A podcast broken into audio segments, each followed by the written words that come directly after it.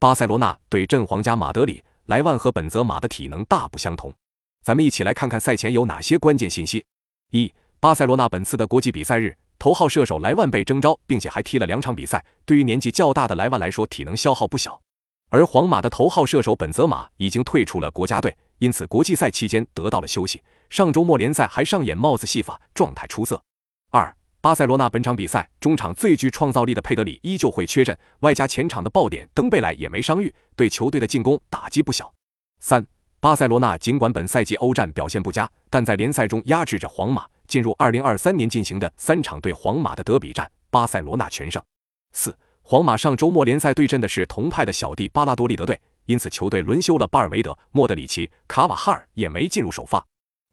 皇马一共七十八次击败巴萨，巴萨一共七十四次击败皇马，两队互相都是联赛中击败对手次数最多的球队。